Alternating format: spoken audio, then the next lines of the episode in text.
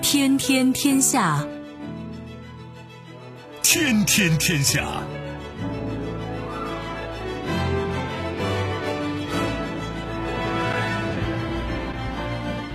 历史穿行者，新闻摆渡人。各位好，我是梦露。您正在选择收听的是《天天天下》，和我一起陪伴大家的还有本节目评论员重阳。世界纷繁复杂，新闻随时发生。今天的《天天天下》，您将听到：明年大选，杜特尔特发出最强烈暗示，正认真考虑竞选菲律宾副总统。难以企及，乌克兰总理称希望五到十年内加入欧盟和北约。医学界怒了，四千人签联名信。批评英政府解封政策是在做一项危险不道德的实验。决心已下，东京第四次进入紧急状态，首都圈奥运场馆空场办赛。收听我们的节目，您可以使用传统的收音机，也可以使用手机。欢迎使用即时客户端及听客户端，也可以选择蜻蜓 FM、企鹅 FM 或者是今日头条，搜索“天天天下”可以收听节目回放以及其他的相关内容。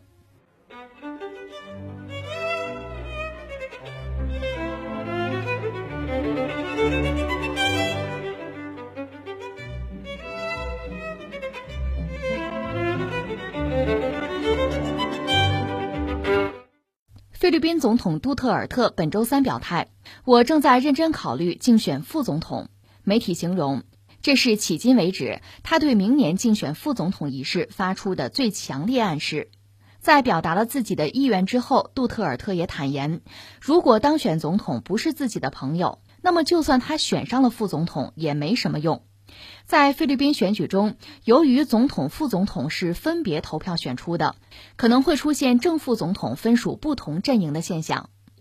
媒体报道指出，尽管杜特尔特因禁毒运动和抗议措施受到批评，但是民意调查显示他仍然非常受到欢迎。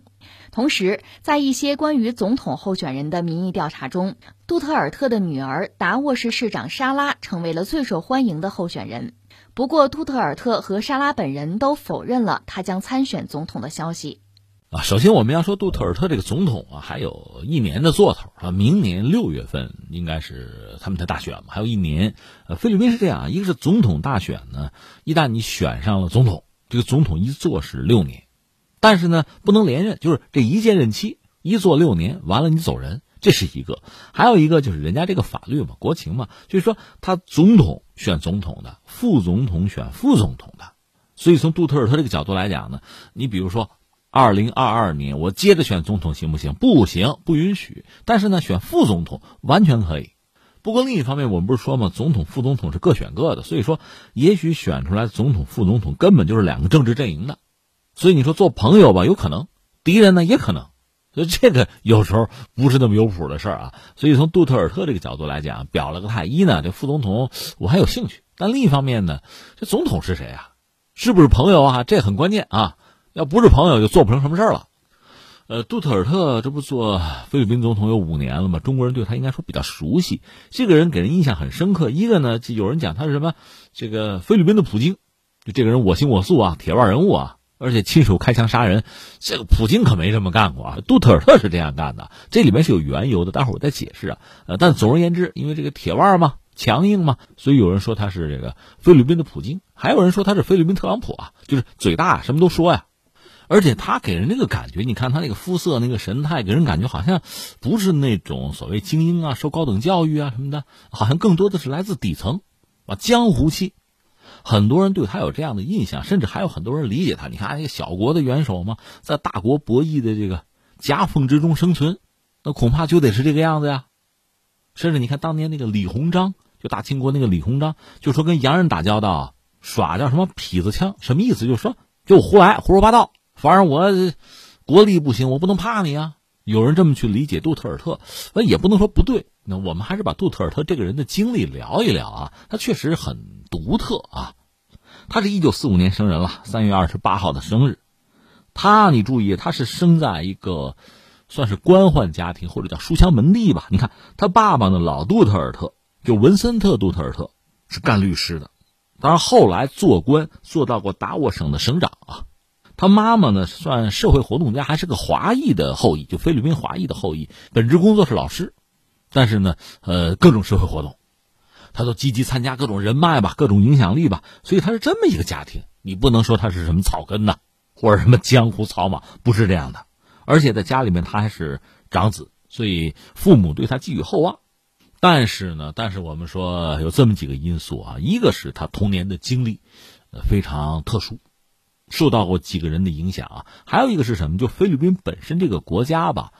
哎，怎么说？你看这两天我们一直在聊这个西方的殖民主义，对吧？菲律宾最早是被谁殖民的？被西班牙。后来呢，美西战争就美国崛起，打败了西班牙。美国人很滑很聪明，他没有直接挑战世界头号霸主就是英国，但是他干倒了西班牙。西班牙呢，当时也是一个所谓大国吧，垂垂老矣。所以他打败西班牙之后呢，就把西班牙的很多殖民地收到自己手上，包括什么古巴呀、菲律宾啊。当然，收到自己手上不一定就是呃做殖民地哈，也可以让人家独立嘛。但是你背后遥控啊，菲律宾就是这样一个国家。美国是在一九四六年的七月四号同意菲律宾独立的，但实际上呢，幕后的这个操控一直没有停。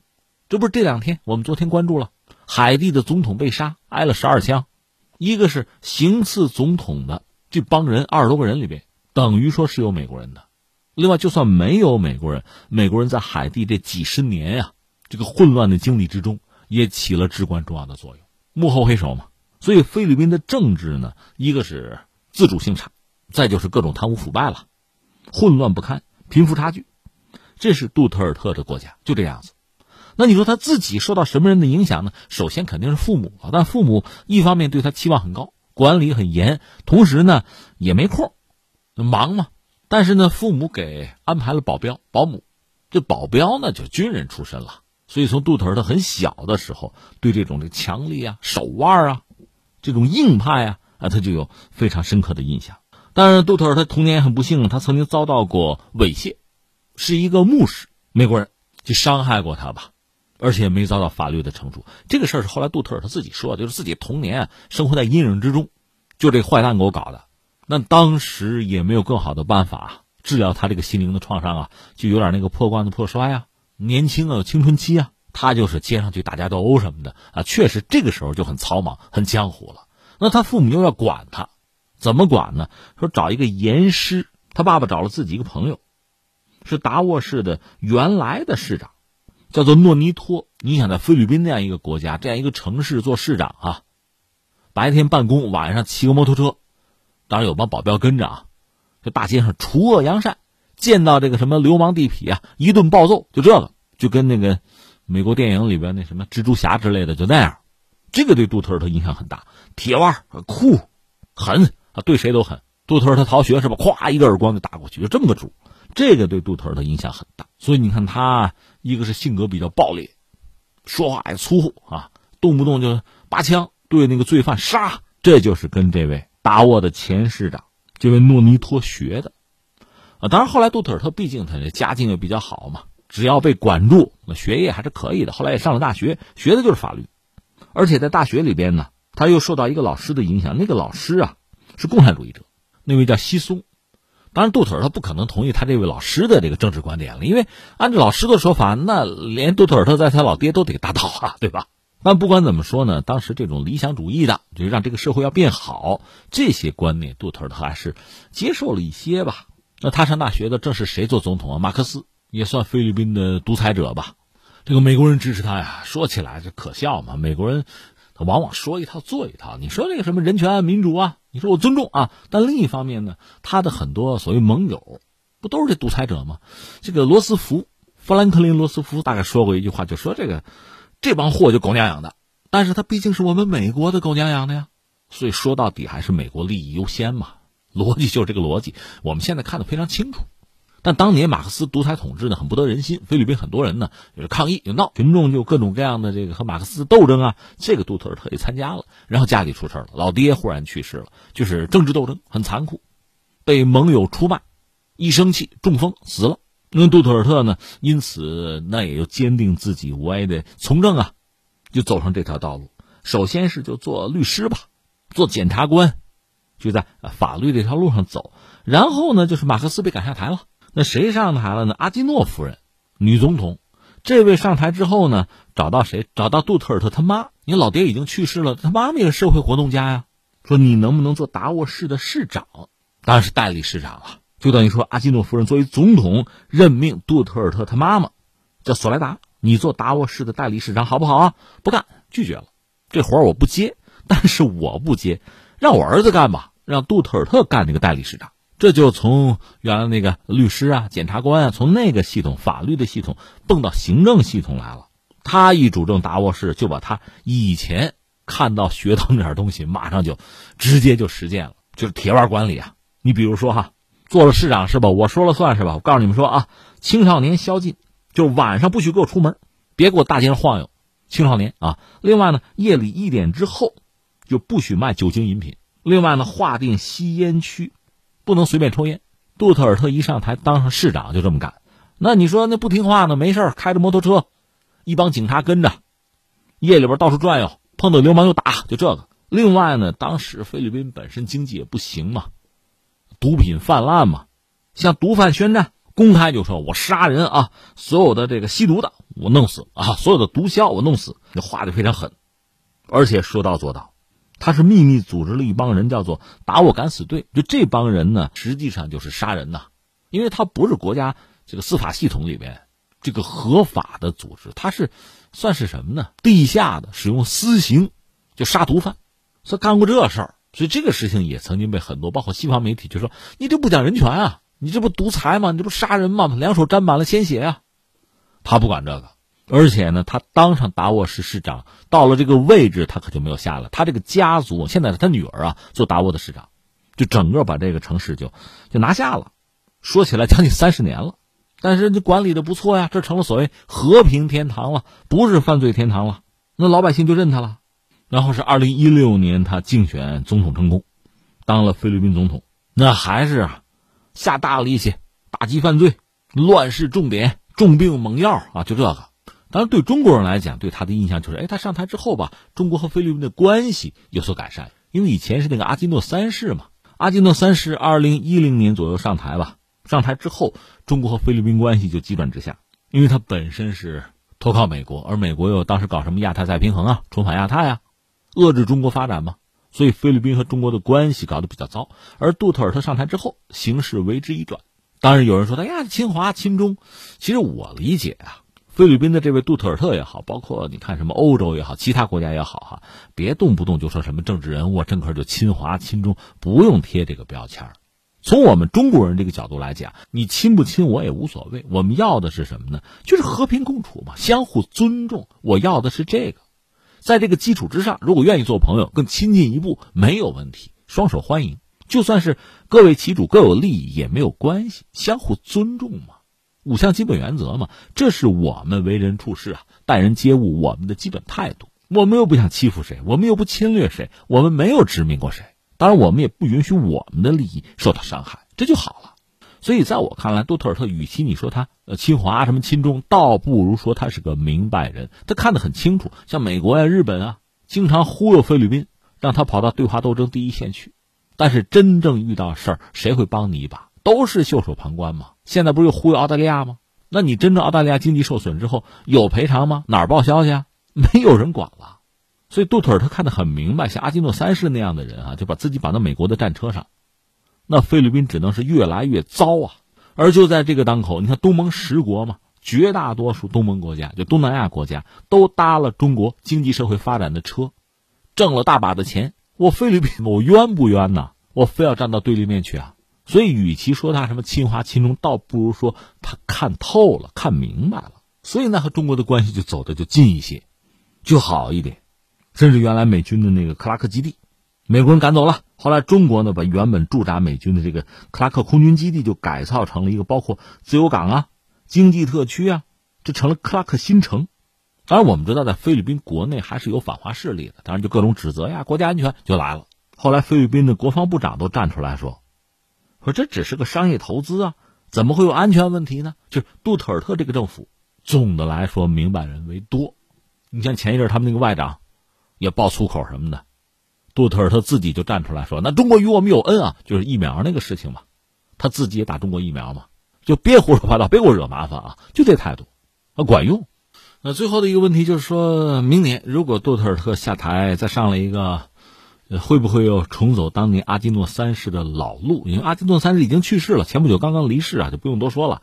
呃，总的来说，就双方关系如果好的话，与双方都是有利的。尤其像菲律宾这样的一个小国，因为中国是一个大国嘛，菲律宾是一个小国，多少拿一点儿，他日子过得就可以很舒服。你看东盟国家就是这个样子。呃，另外呢，就是在整个亚太吧，你就别说印太了，印度没参与，就是那个 RCEP，十五国搞这个自贸区，这里面最大的经济体其实就是中国呀。所以菲律宾如果能够把这个事情想明白，他当然知道该怎么做。尤其像杜特尔特这样的人，他这样做了，菲律宾得意了，他自己等于也得意了，并没有付出什么过于惨重的代价。那就是说，这个事儿。对菲律宾的政治人物啊，是可以这样做的。他等于说立了一个标杆。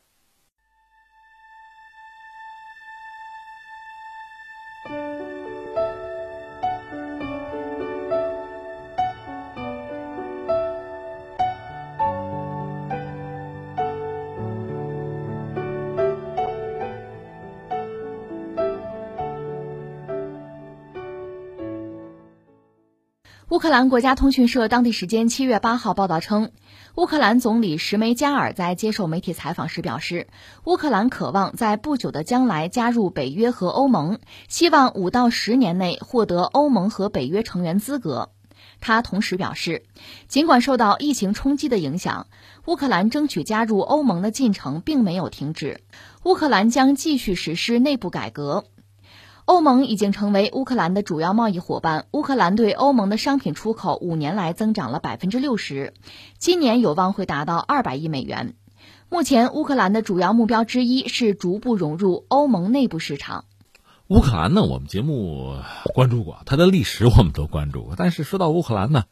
我们更多的就是首先想到的是他的那个总统，就泽连斯基，前喜剧演员，对吧？我们也聊过乌克兰的一些所谓寡头、寡头政治，甚至还拿他就乌克兰和俄罗斯曾经对比过。因为苏联解体，呃，俄罗斯独立，当时叶利钦上台嘛，也是寡头政治啊。尤其是在叶利钦这个第二个任期，当时是久加诺夫，就俄罗斯共产党的久加诺夫，从声势上啊。从民调看是碾压叶利钦的，所以当时如果不是那帮寡头出手，叶利钦这个总统位置是保不住的。那么俄罗斯现在执政党是谁都不好讲。当时这也叫力挽狂澜，我们加个引号，这是叶利钦的女儿透露的当年的这个信息吧，就是一帮寡头，主要是七个吧，领头的是呃贝列索夫斯基，就这帮人呢还是要维护住叶利钦的统治，因为对他们有利嘛，而这帮人手里有媒体。掌握着媒体，大亨嘛，最后保住了叶利钦总统的位置。那保他的位置是为什么呢？很简单嘛，叶利钦必须要投桃报李呀，就保这帮大亨，保这帮寡头在俄罗斯特殊的地位。这个地位呢，既是在经济上的，也是在政治上的。到后来，叶利钦离开自己总统的这个位置，他辞职嘛，把位置让给了普京。最后说了一句话，就说照管好俄罗斯啊。普京上台。其实叶利钦也好，普京也好，他们都曾经对寡头们说过一句话，就说：“你们好好挣你们的钱啊，多多的挣钱，政治就不要碰。”但是叶利钦说这个话没有底气啊，不是这帮寡头碰政治，他的位置都保不住嘛。但是到普京，这话说的就比较硬气了，而最后呢，把七大寡头全收拾掉了。所以关于俄罗斯，一个我们要说呢，如果没有普京当时当机立断啊，这七大寡头还在的话，普京这个总统啊，做的就是个傀儡。但换句话说，我们还要说一句，就俄罗斯也好啊，包括其他很多国家也好，你这是能源经济，靠出卖能源，有能源恐怕就会有寡头，旧的寡头被打倒，并不意味着新的寡头不产生啊。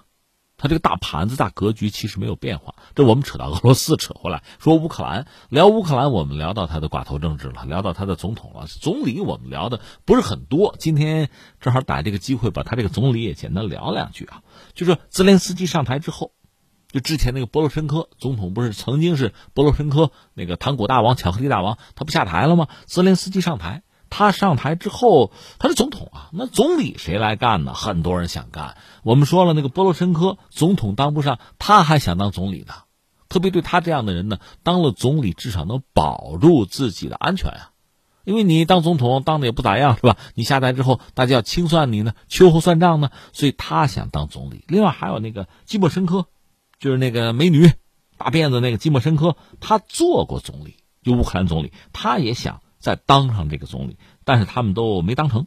最后谁当上了呢？这个人叫做贡恰鲁克，成了泽连斯基当选乌克兰总统之后的乌克兰总理。但是这位贡恰鲁克当了这有五个月吧，辞职了，不干了。然后轮到现在这位总理，就目前这位总理才上任。我们先说两句那个贡恰鲁克啊，当了五个月总理就不干了，因为当时呢有一份疑似这位总理贡恰鲁克和部长内阁代表，还有乌克兰的国家银行管理层有一个闭门会议，那个录音给曝光了。在那个会议上呢，贡恰鲁克就说自己啊，我是总理哈，那个总统是泽连斯基，我们俩对经济是一窍不通啊。呃，说过这个话，而这个录音给传出来了，这就很尴尬了。所以他是向总统就提交了辞呈，就不干了。但有人也说不对呀，那你应该向议会交辞呈啊，你跟总统说得着吗？这个很不寻常。也有人说他说的实话，他确实不懂经济啊，总统也不懂经济啊，犯不着辞职啊。我们不都知道吗？泽连斯基他是喜剧演员出身，他不懂经济很正常。他是在那个呃影视剧里叫什么叫人民公仆啊。他是扮演过乌克兰总统而已，那他在这个影视剧里还反腐呢。那你在现实生活中你试一试，你打一打这个寡头试试，哪儿那么容易？两码事儿嘛。这乌克兰选民呢，确实把这个影视作品和现实生活混为一谈了。那这个从某种意义上讲，也说明乌克兰人对当时那个总统波罗申科实在是太失望，就弄演员都比你强，就这个意思。而得到任命的那个总理就是贡恰鲁克吧。啊，确实对经济一窍不通，他很年轻啊，说了句实话，说总统也不懂经济，然后就辞职了。那当然，总统要挽留一下。不过在去年二零二零年三月五号吧，乌克兰的议会就拉达啊，就批准了总理的这个辞呈，然后就任命了施米加尔来接任总理这个位置。这就是我们新闻里谈到这个总理。这总理这话说的挺有意思，就是未来五到十年啊，我们乌克兰是不是能加入北约和欧盟？哎，我们希望啊。我们一直有这个想法，有这个愿望。当然，作为总理吧，他处理很多具体事务，也说过很多话。比如疫情期间，他对中国也表示过感谢，咱们帮他忙了嘛。另外，就对中国的呃，针对疫情啊，我们防控的经验，他也是认为值得学。当然，学没学会是另一码事儿哈。说到乌克兰呢，我们以前讲过他现在的状况，一个确实是就是经济啊、民生啊这些问题都没有处理好。其实你看，乌克兰从独立就是苏联解体，乌克兰独立之后到现在啊，呃，你说相对来说好日子过没过过呢？反正比现在强的时候是有的，但是现在这个状况确实比较糟。另外就是说，实际上国内是在内战边缘嘛，我们就说在内战边缘，指的就是东乌克兰。实际上乌克兰可以分为东西，东西乌克兰嘛，东乌克兰那边呢和俄罗斯走的比较近，俄罗斯也比较多；西乌克兰这边呢，当然就是倒向西方的这个。情绪啊，这个立场啊就比较浓，所以东西乌克兰本身对乌克兰的未来发展走什么路啊，采用什么战略啊，其实就有分歧。而东乌克兰，我们说那个顿涅斯克啊、卢甘斯克就已经他自己声称是独立了，而且想像克里米亚一样回归俄罗斯。当然，俄罗斯并没有接着，这当然是个聪明的办法了。以前我们也曾经分析过，一个是如果真的就把东乌克兰，俄罗斯就纳下，那么恐怕就是吞并东乌啊。侵略乌克兰啊，这个罪名你就得扛，而且以俄罗斯现在这个经济状况啊，真的吞下去之后，你是不是消化得了，还是一个问题。而且另外，这意味着和乌克兰真的是这彻底翻了，那就直接要面对在乌克兰的北约的军队。像俄罗斯这样的国家，我们曾经讲过，从它诞生之初，就当年从莫斯科公国呀，一点点扩张，扩张它有一个原因是什么呢？它想寻找缓冲区，因为你从这个。地理位置上看，就俄罗斯核心区吧，它一马平川，容易遭到对方的入侵，所以它就只能是通过缓冲区的方式啊，一层一层的把核心区保护起来。包括你说这一九四零年，当时二战在欧洲已经爆发了，就一九四零年的波罗的海三国被苏联纳下，它也是要在自己和纳粹之间吧，尽可能的有缓冲区，往外推这个防御圈，那保护自己的安全嘛，也是这么一个逻辑。当然，时至今日啊，缓冲区这种思维方式在现代战争、现代武器这个新格局之下，意义还有多大？这是另一个问题。但是呢，这是一种思维方式了。但不管怎么说，在俄罗斯和北约之间，如果能够有缓冲区，对俄罗斯的安全当然就是一个好消息。你叫势力范围什么也行吧。而且呢，呃，如果说东乌克兰我不接着，你就在乌克兰的版图里边你就闹，乌克兰就失血，就这么耗着。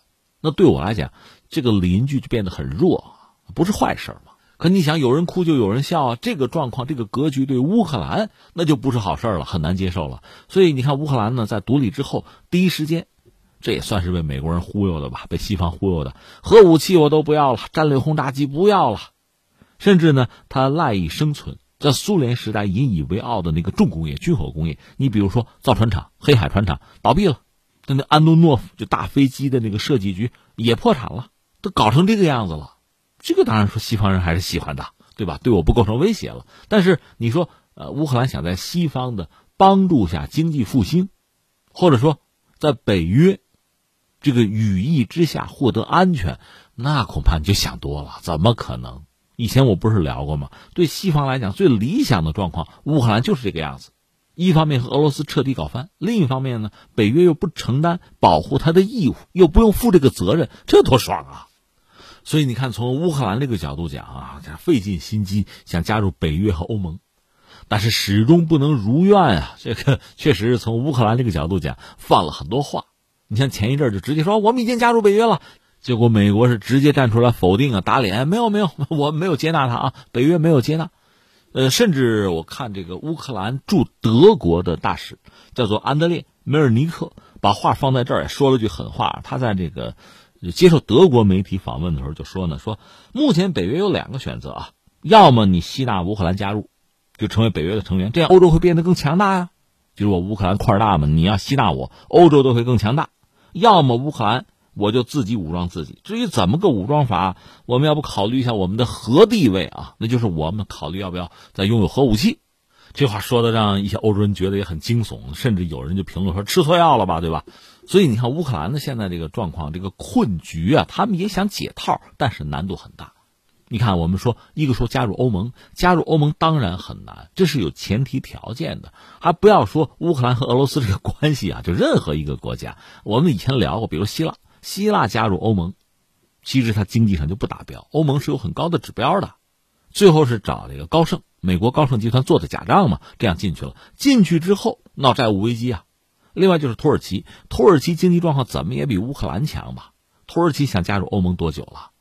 当然这里面涉及到其他的文化的啊、地缘政治的、什么宗教的等等很多问题啊。但就是土耳其的经济能不能达欧盟的标也是个问题。那么乌克兰现在经济真的是很烂的。你达不了欧盟的标，另外就是它体量又很大，人口还多。一旦真的进入欧盟，乌克兰人在整个欧盟国家里到处转悠啊，随时可以找地儿就业哈。那对欧洲很多国家来讲都是冲击啊。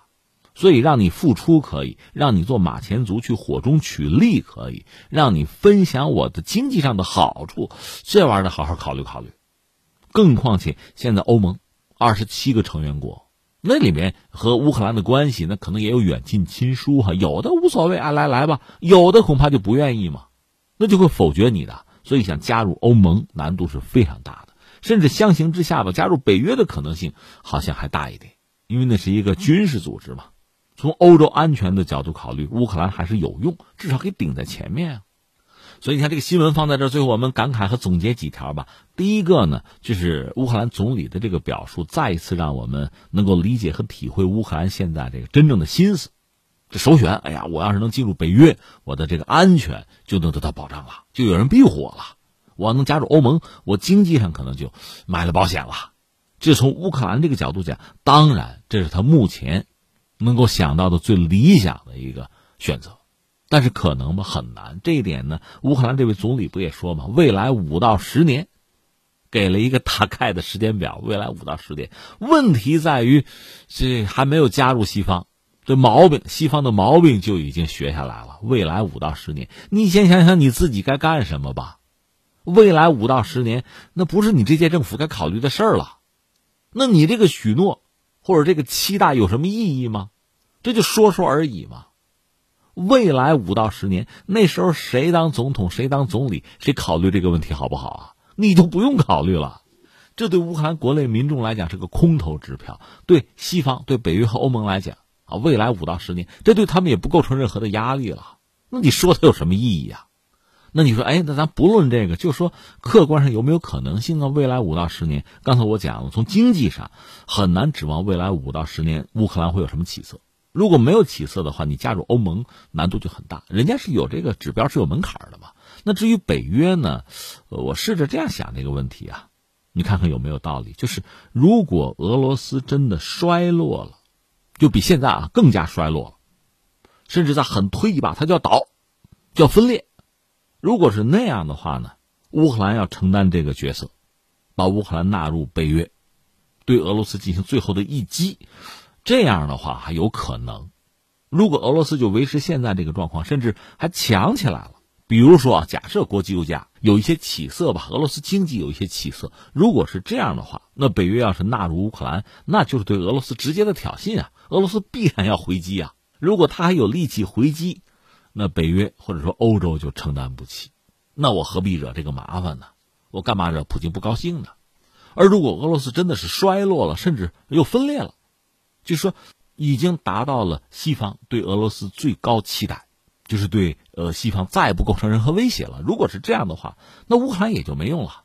那我吸纳你还有什么意义啊？所以你看，只有在一个特殊的区间，就是要看俄罗斯的状况。在一个特殊的状态、特殊的阶段，那么乌克兰对西方还有价值，还有接纳它的意义，也就是那一段。那这一段对俄罗斯来讲，也是最危险的、最凶险的啊，也是他尽量要避免的。那乌克兰，你看，也就是在对西方有特殊的价值和意义的时候，他才有可能被接纳。这是我个人的分析，你觉得呢？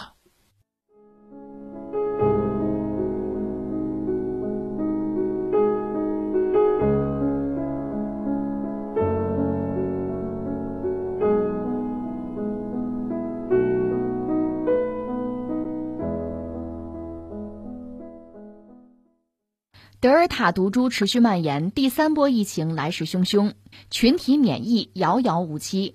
在这样严峻的形势之下，英国政府却宣布解封政策。随后，英国国内乃至国际舆论哗然，媒体则批评约翰逊政府的行为为投降之举。当地时间七月七号，英国多名专家在知名医学杂志《柳叶刀》发表了一封公开信，谴责约翰逊政府全面解封英格兰地区的举措。并称之为一项危险且不道德的实验。美国有线电视新闻网 CNN 表示，截至目前，已经有超过四千名科学家、医生、护士和其他专业人士在公开信上签名，以表示支持。医学专家们表示，尽管目前的数据显示感染和死亡的联系已经减弱，但是未被完全打破，新增感染仍可导致急性和慢性疾病的发病率激增。他们认为，在包括青少年在内的所有人完成疫苗接种之前，任何容忍高感染率的政策都是不道德和不合逻辑的。七月五号，约翰逊在新闻发布会上宣布，英国政府已做好准备解除一系列新冠限制措施。如果目前的疫情趋势不变，英格兰地区将会在七月十九号全面解封，苏格兰、威尔士和北爱尔兰则可执行各自的公共卫生规则。约翰逊还表示，七月十九号当天起，法律限制将转向个人责任，这将意味着英国政府将取消有关口罩、社交距离和居家办公的规定。疫情啊，隔三差五就要关注一下。这次看英国哈，英国一个是人家要解封，基本上算彻底解封，七月十九号哈，这当然是一个大胆的决定了。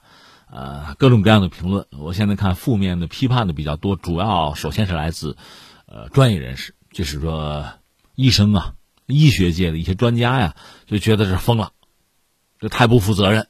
当然还有很多公众啊，这个我们国内的网友看了这个新闻，觉得就是有点震惊吧，就是说胆子太大，你们疯了。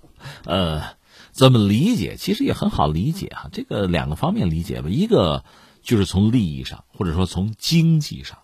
这是我们看很多问题的出发点。从这个角度出发，好多事儿很容易想明白。那再有一个是什么呢？就是观念上或者说意识形态上，那就自由了嘛。人家追求自由嘛。所以你看这个新闻，我从这两个角度、四个字儿，大概就说清楚了啊。当然，如果这样说，这个节目就没法做了嘛。我们还是得认真一点啊，呃，说的仔细一点。三点，第一点，我们先说英国现在这个状况。这个状况本身啊，又可以说三句话。第一句话就是，我们知道疫情依然在全球肆虐，比如那个德尔塔那个变异病毒，对整个世界又构成了新的威胁，包括我们中国也不会例外啊。那英国也没有逃掉，它也不是什么世外桃源，这是一个啊。第二个，就英国现在从疫情造成的对公众啊造成的威胁，具体来说呢，全球范围内。就疫情比较严重的几个国家，其实英国得算一个，它现在每天新增的人数吧，两万多人，接近三万吧，但它死亡的人数不是很高。但总的来说，就疫情比较严重的国家，它得算一个。那另外你说还有谁呢？啊，印度首当其冲吧，俄罗斯，另外呢，印尼，这都相对是比较严重的。再就哥伦比亚，这几个算是疫情啊肆虐，就是确诊病例数量现在是就新增最多。这几个国家有英国，所以它疫情这个形势并不是很乐观。那如果有什么乐观的是什么呢？就是它这个疫苗，打疫苗接种，这个目前看状况还可以吧？就说呃，英国的成年人已经呃接种了一针的百分之八十六，接种了两针的百分之六十三点八，这两个数据总的来说让人觉得还还可以吧？毕竟接种疫苗了，但是疫苗对于现在这个德尔塔这个变异的毒株吧。这个有效率到底有多高？现在还是说法不一吧。我们只能说肯定有效，但是有效程度是什么样子的，还说不清。这是我们说清楚了英国目前的这个疫情的状况。这么三句话，那你说这个状况，英国一定要解封吗？呃，我是这样想。我记得以前和大家多次聊过，就是没有人是傻瓜。包括你说历史上很多人物啊，中国历史也是这样子。这个人怎么这么笨呢？这个人在关键时刻怎么就没能做出正确的抉择呢？我们作为今天的这个人，今天这个时代啊，就看到这段历史的后来者，我们当然可以有质疑，我们可以有立场，我们甚至可以对很多人做出这种嘲讽啊、讥笑，可以的。可真正的问题是，如果你在当场，你在当时，你会做出什么样的选择？你有没有更优解？你比如戊戌变法。当时作为这个光绪皇帝下诏嘛，一道一道的下诏哈，最后也没落地。这个改革肯定是不成功啊。关键是如果你你有没有好办法？你再比如说，呃，这李鸿章吧，辛丑条约是他签的，马关条约是他签的，你骂他是卖国贼可以。关键如果你当时是他，怎么办？怎么做会更好？同样道理翻回来说，英国人哈，英国人为什么在这么一个状况下，疫情还这样呢？哈，肆虐呢？你就要躺平啊？就是说你要解封，为什么？其实英国人之前就有一个计划，六月份就想解封。当然，我不是说了吗？人家也不傻，他有一系列的指标。他那个规划里，你看，就说疫苗的接种率啊，疫苗的有效性啊，还有这个患者住院率啊，再加上变异的病毒的状况啊，就这些啊多项指标都符合解封标准了，那我就解封。英国人也是这么想的。原来计划是呢，六月二十一号就进入这个解封的就第四阶段。但是没想到德尔塔这个变异病毒蔓延，原来这个计划赶不上变化，只好说暂停，再推上四周吧。这样从六月二十一号就推到七月十九号的。就是约翰逊政府想的是什么呢？是现在好像感染的人多了是吧？但是呢，住院的、死亡的这个人数没有上升啊，因为疫苗也打了嘛。他是这么想，他是有这个谱，所以他赶。当然，他这个赶呢也是局部的，就是说英格兰我就放开了，像什么苏格兰、威尔士啊、北爱尔兰啊，你们根据你们自己的状况，你们自己定。反正英格兰想放开，就我们说清楚了，英国人是这么搞。那第二呢，有一个关键词，我们说什么呢？还是说经济？为什么这么急着放开？一个是经济刺激，一个叫刺激经济，什么意思啊？就是说他现在经济上啊在反弹，在回暖，这个状况目前看还不错。它四月份的这个 GDP 比去年同期就封锁时期啊创纪录的增长了百分之二十七点六，四月经济呢这个产出比上个月增长百分之二点三，这不是个好消息吗？就是说，如果在这个状况下，在这个基础上我解封，我乘胜前进，快马加鞭，我的经济就今年这个状况错不了，甚至已经有预计说这个二零二一年英国经济会增长百分之八点二，已经有人做这个预测了。你还记得有一些经济机构什么的，一些啊专家学者预测中国经济增长百分之八点几、九点几不都有吗？人家英国有人预测百分之八点二，哎呀，那相当不错呀。为了这个指标，就是经济能够往上走，那就得想办法进一步推动，那就解封吧。只有解封才能真正的让经济解冻。这道理很简单嘛，因为人员就自由流动了，也没有什么社交距离，口罩不用戴了，消费就正常了。想是这么想，就是说，呃，因为经济这个数据好看，刺激政府想解封，而政府通过解封呢，能进一步的刺激经济，这就是刚才我说的经济刺激，刺激经济，那就下决心吧，这是他们的一个想法。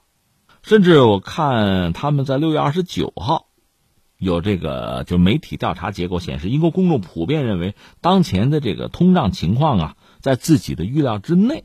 所以，英国央行呢也觉得，觉得目前的物价上涨还不是很多，就公众没有受到太大的影响。既然经济还没有过热，那咱就解封吧。解封之后，经济可以进一步的加速啊、加热呀，是这么想。所以你看，从政府这个层面，当然希望经济好；另外呢，从资本这个层面，利益驱动嘛，也希望经济能够好。那咱就解封吧，搞一把吧，赌一赌，可能这个是很关键的一个因素。那另外还有一个词儿，我得说出来，就是自由啊！七月十九号自由日啊，解封嘛。但是怎么说呢？对“自由”这个词吧，我总觉得我们应该有深刻的理解啊。三点：第一，我们要说呢，你看法国大革命的时候，就是那个吉伦特派的一个领袖罗兰夫人，她是被雅各宾派送上断头台，临死前她说过一句话，她说：“自由啊，自由！多少人假汝之名，行恶，就是做了坏事啊。”所以不是说我标榜自由，我喊自由就是真自由啊。另外，我要说，这不疫情以来这一年多，我在节目里不止一次的感慨，自由不是自私啊。有的时候你是在追求自由，但是你对别人带来的是危害啊。有的时候，自由和约束这两个东西是紧紧捆在一起的。我不是说过吗？是你有不戴口罩的自由，我有戴的自由啊。你不能歧视我呀。所以，我想我们对自由的理解还是应该更全面、更深刻一些。你像对英国人来说，解封确实是自由，但这种自由可能要付出很惨重的代价。你说我愿意，可以，你付出生命的代价都可以吗？裴多菲是不是说了吗？生命诚可贵，爱情价更高。若为自由故，二者皆可抛。你都抛了，抛你自己的好吗？不要抛别人的呀。抛自己的，我觉得这是自由；抛别人的，那叫自私。这是我的一个看法。哎，这两天我还看了另一个新闻，我扯远了啊。是关于动物保护、动物权益的，就是英国现在可能要立法，就是禁止啊这个活烹龙虾，就是那个龙虾活着的时候你煮它不行，为什么呢？说龙虾这种动物吧，包括其他的像什么章鱼什么的，就是他们是比较聪明的，他们知道痛苦，能够感知到痛苦，所以你煮它它会疼啊，那就不要煮了嘛，保护动物的权益啊，尊重人家嘛。那怎么弄呢？就是说你可以动啊，动了它就没有知觉了，然后你再煮，这是可以的，或者说电击。把龙虾电击击昏，然后你再煮，这可以。这个让我看了之后吧，我也觉得，呃，怎么说呢？一方面我觉得挺好，英国人有这样的这个意识啊，这么尊重生命，应该是值得赞赏。那人类的文明总是要进步的，对吧？我倒觉得都到这个地步，吃不吃龙虾的，你戒了嘛，对吧？对生命你要尊重。另外，我觉得你不能歧视植物啊。你说你吃动物，它觉得疼啊？那你吃韭菜，你腌制它不会疼啊？啊，白菜什么什么芹菜都不要吃了才好呢，对吧？你说那不喝西北风去了吗？你知道风疼不疼啊？你凭什么歧视西北风啊？对吧？这是笑话哈。我的意思就是说，呃，尊重生物，尊重生物多样性，甚至对这个动物的痛觉你都能体察，都能尊重，挺好。文明在进步嘛。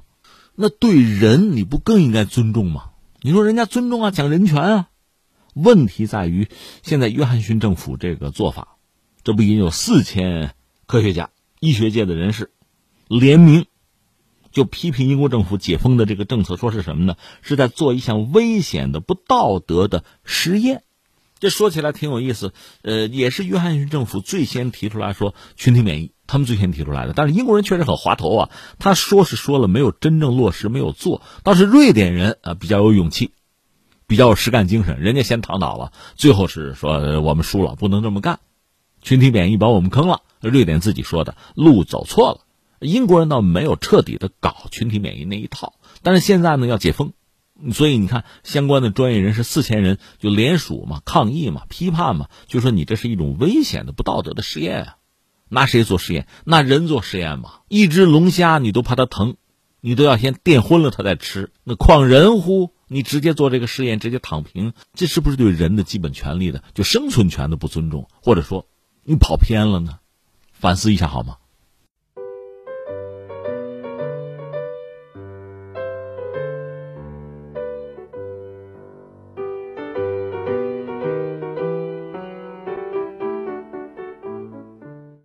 当地时间二零二一年七月八号，国际奥委会主席巴赫抵达日本。此时距离东京奥运会开幕还剩下不足半个月时间。当晚，日本奥运大臣丸川朱代与东京都知事小池百合子、东京奥组委主席桥本圣子、国际奥委会主席巴赫。国际残奥委会主席帕森斯举行五方会谈，并对外宣布，东京都神奈川县、千叶县、埼玉县的比赛将在无观众的情况下空场进行。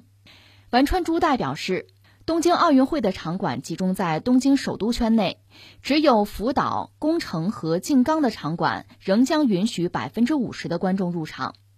当地时间七月七号。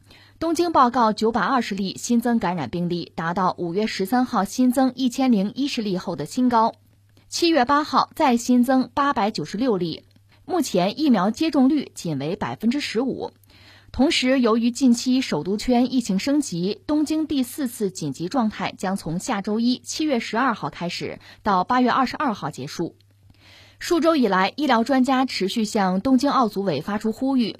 在大批运动员官员涌入的情况之下，零观众奥运会才是风险最小的选择。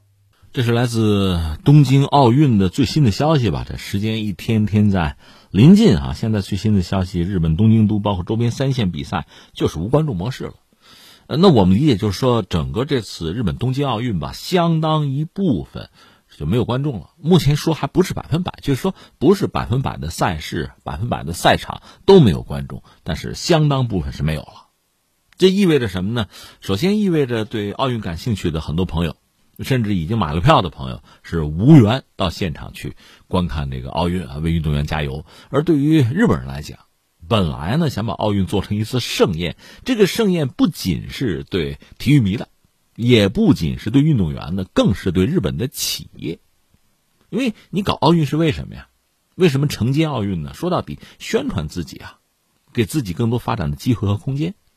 甚至对于很多国家、很多城市来讲，办奥运、争办奥运，就是为了这个目的。说到底是拉动经济，提升自己的知名度。而且这次日本东京奥运，在你想申办啊，就有这方面的考量。你看他那个金牌。我记得多年前看的报道了，已经是啊，就说他会用什么呢？大量的废旧的这个电子垃圾，从里边提炼那个金，金牌嘛，银牌嘛，是用这样的方式来获得制造金牌、银牌吧，铜牌，获得这个材料，表明是环保理念啊。而且日本很多的企业跃跃欲试啊，都憋足了劲儿，想利用这次赛事、这次盛会，向整个世界来推广自己、推荐自己的产品和服务嘛。这回倒好，一盆冷水浇头啊。特别是这次，你说很多赛事、很多赛场观众都没有了，零观众，这让很多赞助商呢非常失望。那说到底就是减少投入嘛。而且这个事儿哈，最终的决定，就很多赛场赛事的这个零观众，那意味着什么呢？那别卖票了，该退钱退钱呢。这意味着非常巨大的一笔损失。这是日本目前面对的状况。那怎么来看这个事情呢？首先，我们要说，这确实很遗憾。你别管谁举办，遇上这档子事儿，就是疫情啊带来的这个麻烦，那你就得承担了。特别是作为一个大国，这时候你必须挺住啊，你就得负起责任来。日本经济在全球能排到第三，仅次于美国和中国呀，第三经济大国呀，所以你必须挺住啊。而且，我个人以为，日本确实很需要，呃，营造出一个就负责任大国的形象。虽然这个形象在我们看来啊。早已经千疮百孔，你比如说下决心要向太平洋倒脏水这事儿，我们也说过多次了。这不最新的消息，福岛的这个就是这个污水吧，那个收集的设施又发生泄漏了，还没等倒呢，已经倒出去了，已经出现这个局面了，你不负责任呢？当然，这个事儿本身和东京奥运没有直接的关联，只是我们要说，希望日本做一个负责任的大国，在核污水的处理上。在东京奥运的承办上，你都得负起责任来，赔钱赔钱就赔吧。这是一个。另外就是对于奥运会吧，这个国际重大的体育赛事吧，在历史上确实曾经因为战争，主要是战争的原因吧，停办或者推迟啊，这是有的。但是因为疫情，最后带来一个就无观众的这么一个状况，这好像还真的是没有。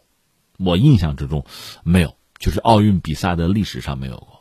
奥运作为一个就人类一个级别的重大的赛事吧，其实它被政治化是有过的。你比如一九八零年，当时苏军入侵阿富汗，美国为首就拉了一帮朋友抵制奥运会，莫斯科奥运会抵制了。那么一九八四年，美国那个洛杉矶奥运会，苏联也拉了一帮朋友，我们也不去，也抵制，这是有的，这是政治化。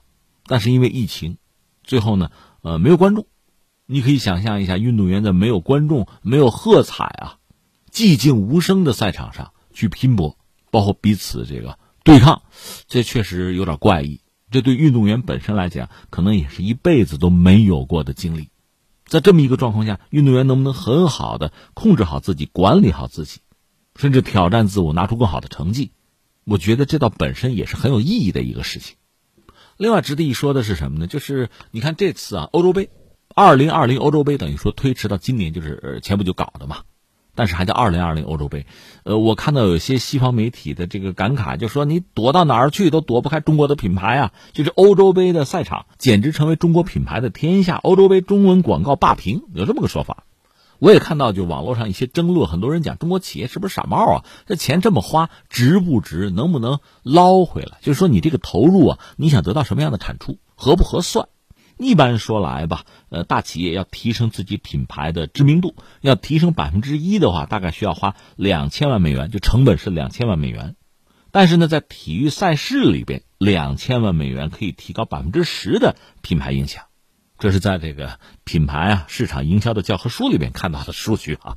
重复一下，就平常你说一个企业提高知名度哈，提高百分之一，大企业自身品牌知名度要提高百分之一，成本是两千万美元。但是在体育赛事这个时候，特殊的这个环境里，你砸两千万美元可以提高百分之十的品牌影响，那就合算吗？所以在这次欧洲杯，你可以看到大量中国企业赞助这个大型赛事。其实你看海信就赞助很多年了，支付宝、什么 vivo 手机，还有那个 TikTok，还有那个 Booking.com 等等吧。一方面，你看日韩传统的这个赞助体育赛事的这个巨头啊，似乎是淡出人们的视野；另一方面，很多中国企业。冲上前来，和这个可口可乐、什么联邦快递、俄罗斯天然气呀、海尼根呐、卡塔尔航空啊，等等吧，就是霸屏嘛，出现这么一个局面。那从这个意义上讲呢，这次东京奥运虽然说现场观众缺席，但是比如说转播、转播权，这个钱还是能挣到的。另外呢，大量的赞助商这种霸屏的方式。它同样可以吸引眼球，同样可以创造商业价值啊！甚至对于日本人来讲，如果玩的好，就在营销领域啊，就你对市场啊、对公众、对用户理解的深，这未尝不是一种新体验。你可以创造新的去欣赏奥运、感知奥运的模式啊！这可以很经典，可以进教科书的。我倒建议日本人把精力、把热情呢啊激发起来，放到这儿，或者叫所谓亡羊补牢吧，总不能破罐子破摔吧。